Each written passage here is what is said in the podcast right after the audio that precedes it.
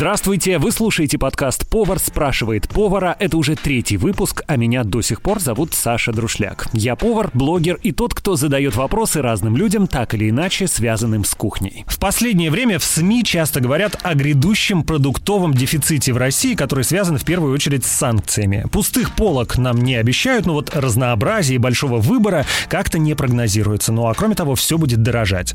8 апреля Росстат опубликовал индекс потребительских цен подорожало примерно все, но если смотреть на отдельные позиции, то там доходит до трагикомичного. Белокочанная капуста, например, за месяц подорожала на 40%.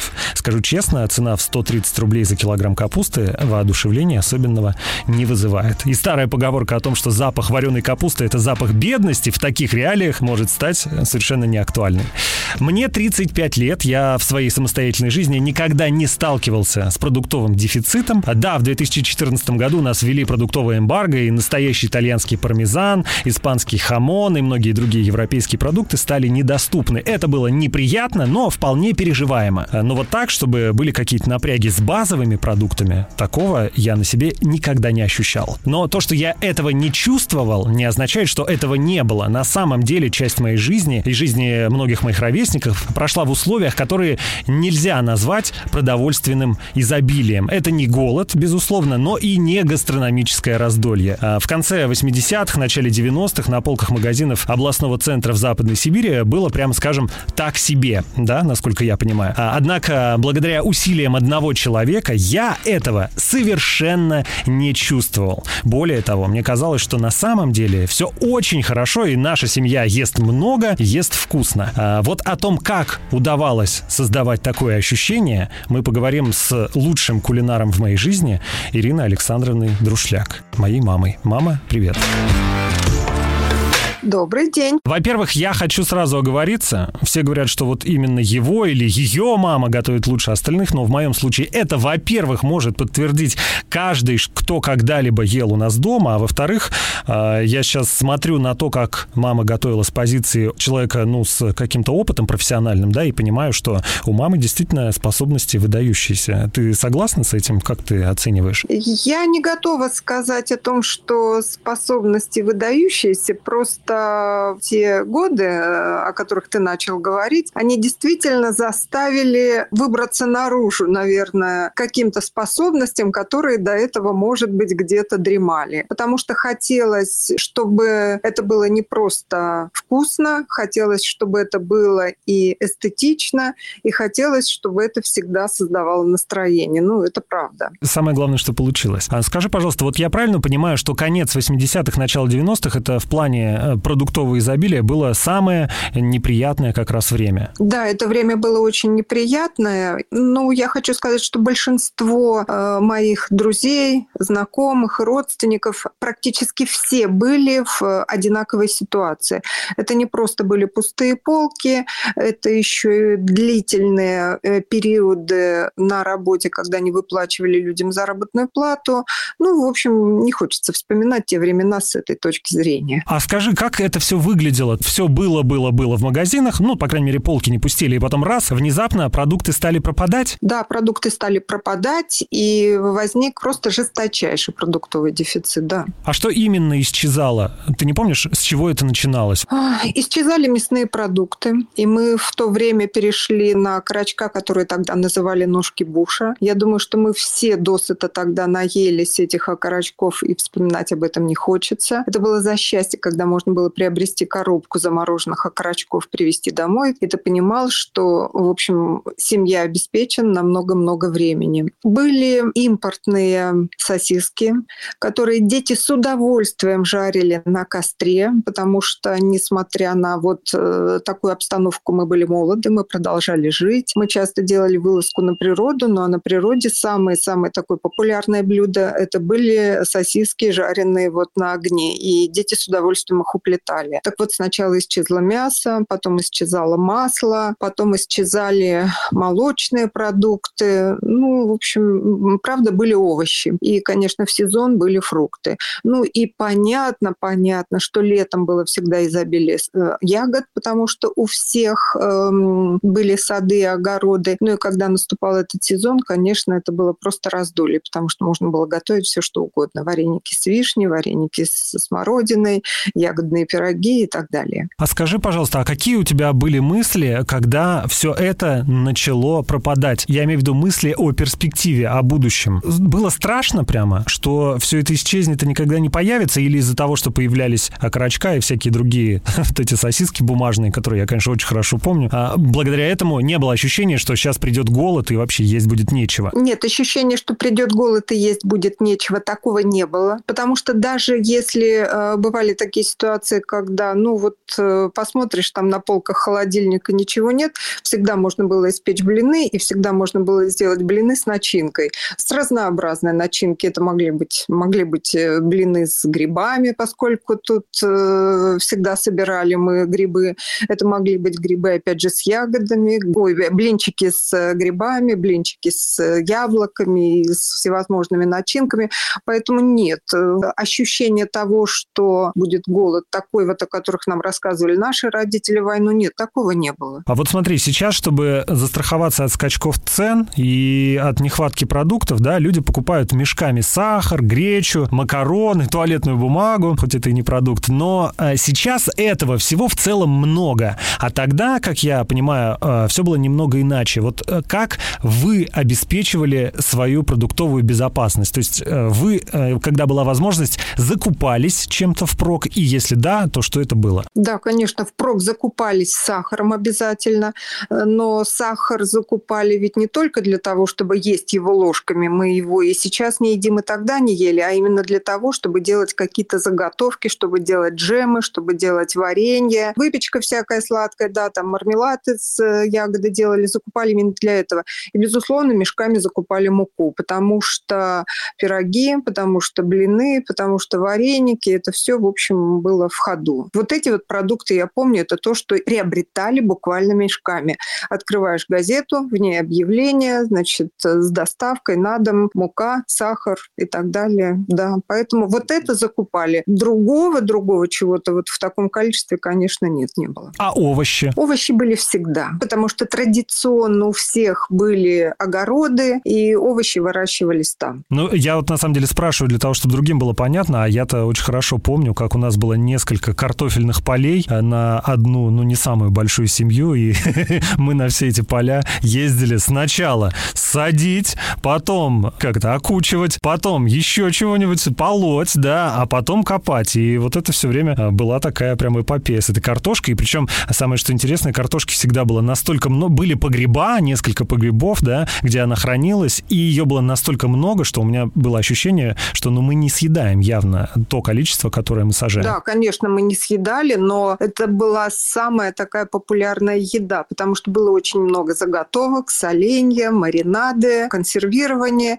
и все это с картошкой уходило просто на ура. И опять это в эти времена, когда люди занимались вот э, не только своими там садами, дачами, огородами, рыбалка, а какая была раньше рыба, одна фаршированная щука чего стоила. Ее ведь можно было сделать по-разному. Обязательно в фарш щуки нужно было добавить тертую морковочку или немножечко сахара, потому что это всегда оттеняло вкус и аромат щуки. Но это было просто неповторимая еда. И я не могу сказать, что она была супер праздничная. Нет, она, в общем, была достаточно часто. Ну уж щуку на повседневку не будешь фаршировать же. Да, но можно сделать котлеты рыбные с щуки на повседневку. И это ничуть не хуже, чем фаршированная щука. Э, я говорю, всем сразу становится очевидно, что ты человек, несмотря на то, что не профессиональный в плане там образования какого-то опыта, но в плане подхода абсолютно профессиональный. А вот э, раз мы уже заговорили про всякие вот эти рецепты, откуда брались рецепты, в том числе заготовок и вообще блюд, которые э, тогда вы готовили? Потому что, ну вот как сейчас? Сейчас за новым гастрономическим опытом люди отправляются в рестораны.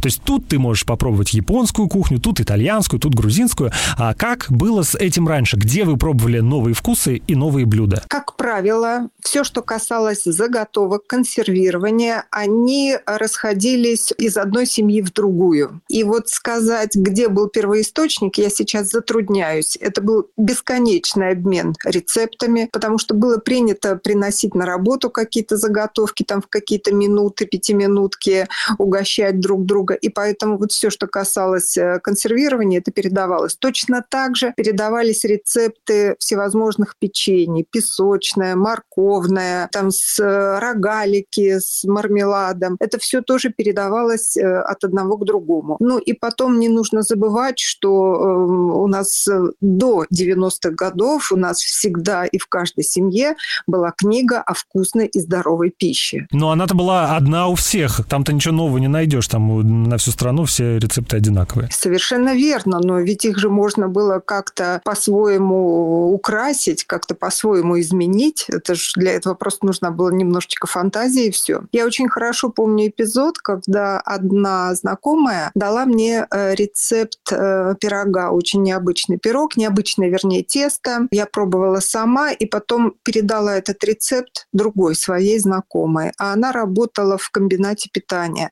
Так вот, она на основе этого рецепта практически каждый праздник готовила для администрации, готовила для на заказ вот эти вот пироги. И я хочу сказать, что они были просто неповторимы. И сейчас она иногда этот пирог тоже делает, вот это моя знакомая. Это было просто вот, э, я не знаю, уникальный какой-то рецепт, неповторимый. Я больше нигде такой не пробовала. Когда-то же началось время, когда вот всякие кулинарные идеи стали появляться в телевизоре, да, и так или иначе с развитием книгопечатания в России появились книги с рецептами. Вот этим ты пользовалась? Потому что я помню вот по выходным бесконечно там этот «Смак» передача была. До этого же, наверное, тоже какие-нибудь кулинарные передачи шли по телевизору. Оттуда черпались какие-то идеи? Я не помню ни разу, чтобы из телевизора я почерпнула какую-то идею. Нет, не помню.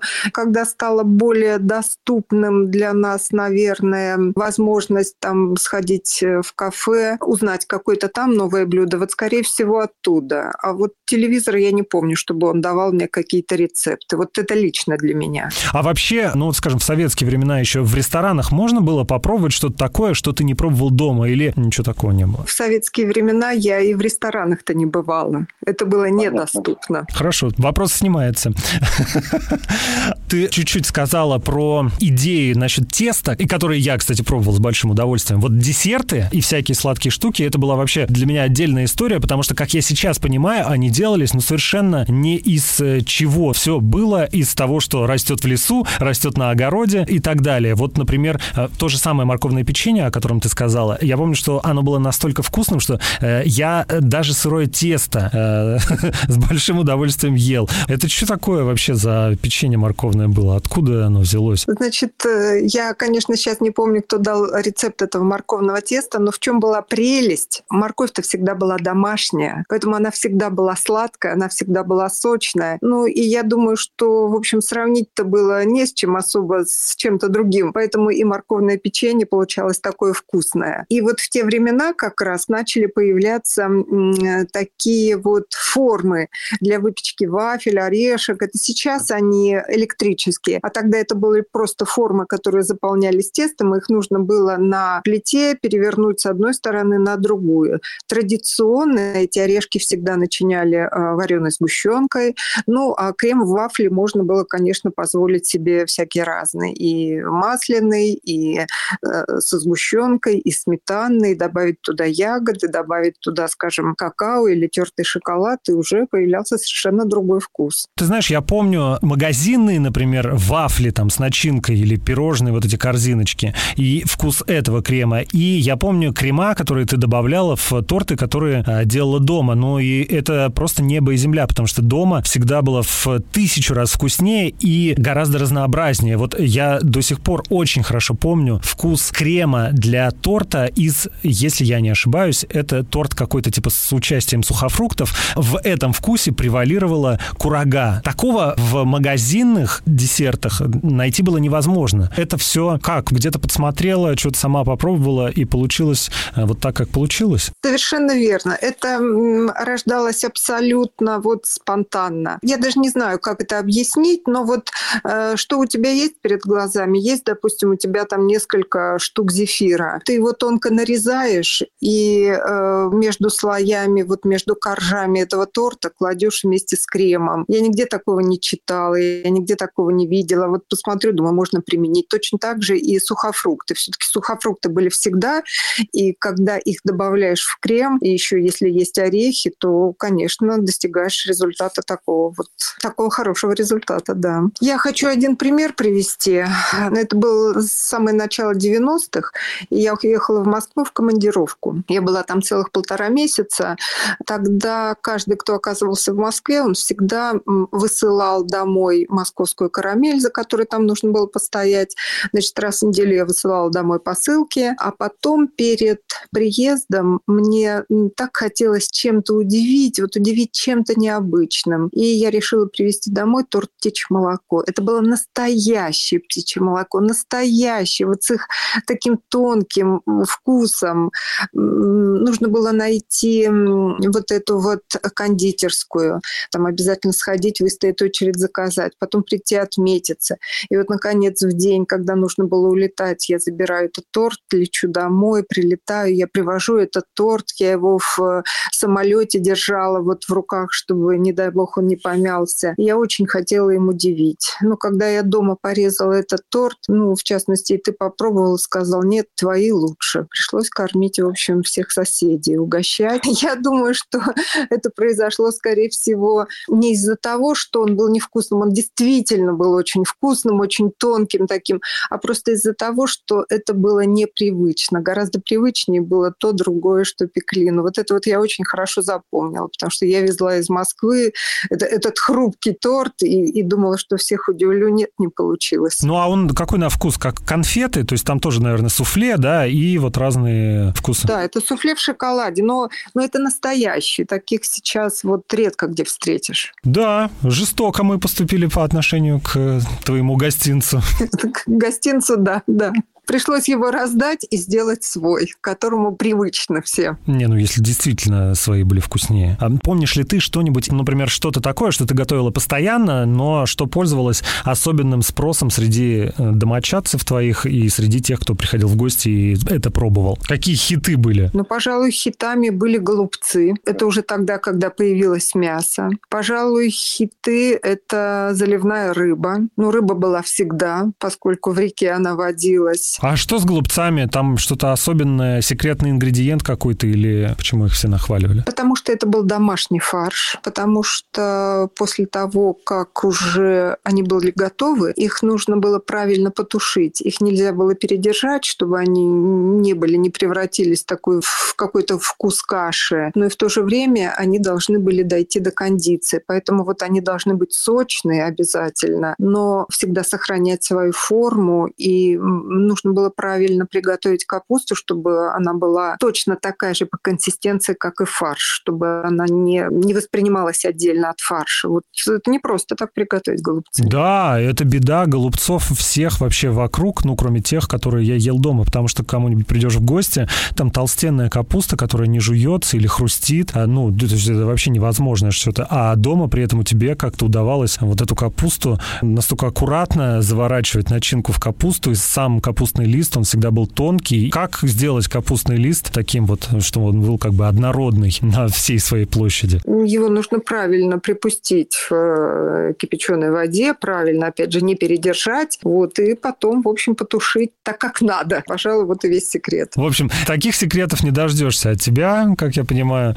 Просто делай нормально, и будет нормально, да? Типа, а как попало, оно и само собой получится. Да, совершенно верно. Я даже не знаю, секрет ли это, но вот тут, видимо, какая-то интуиция. Э, я хотел у тебя спросить про новые продукты. Вот началась эпоха, да, когда-то, когда стали появляться новые продукты. Вот я хорошо помню абсолютно зеленые дубовые бананы, которые нужно было держать на батарее, чтобы они созрели, да, и перестали э, вязать во рту. На тот момент бананы, насколько я понимаю, это было нечто диковинное. И не только для меня, а вообще для всех. Мне вообще было непонятно, что это за бананы и вообще зачем их есть. Ну, просто к нам они приезжали незрелыми. Вот что еще еще такого появлялось на самых первых порах, такого нового, необычного, из которого пытались что-то готовить, с чем пытались экспериментировать, что тебе запомнилось? Кроме сосисок из бумаги. Когда стали появляться те продукты, о которых говоришь, про сосиски уже все забыли. Так на вскидку мне не приходит что-то необычное. Может быть, ты что-то подскажешь? А, я помню, что когда-то начало появляться типа домашнее мороженое, смесь для приготовления домашнего мороженого. Это порошок в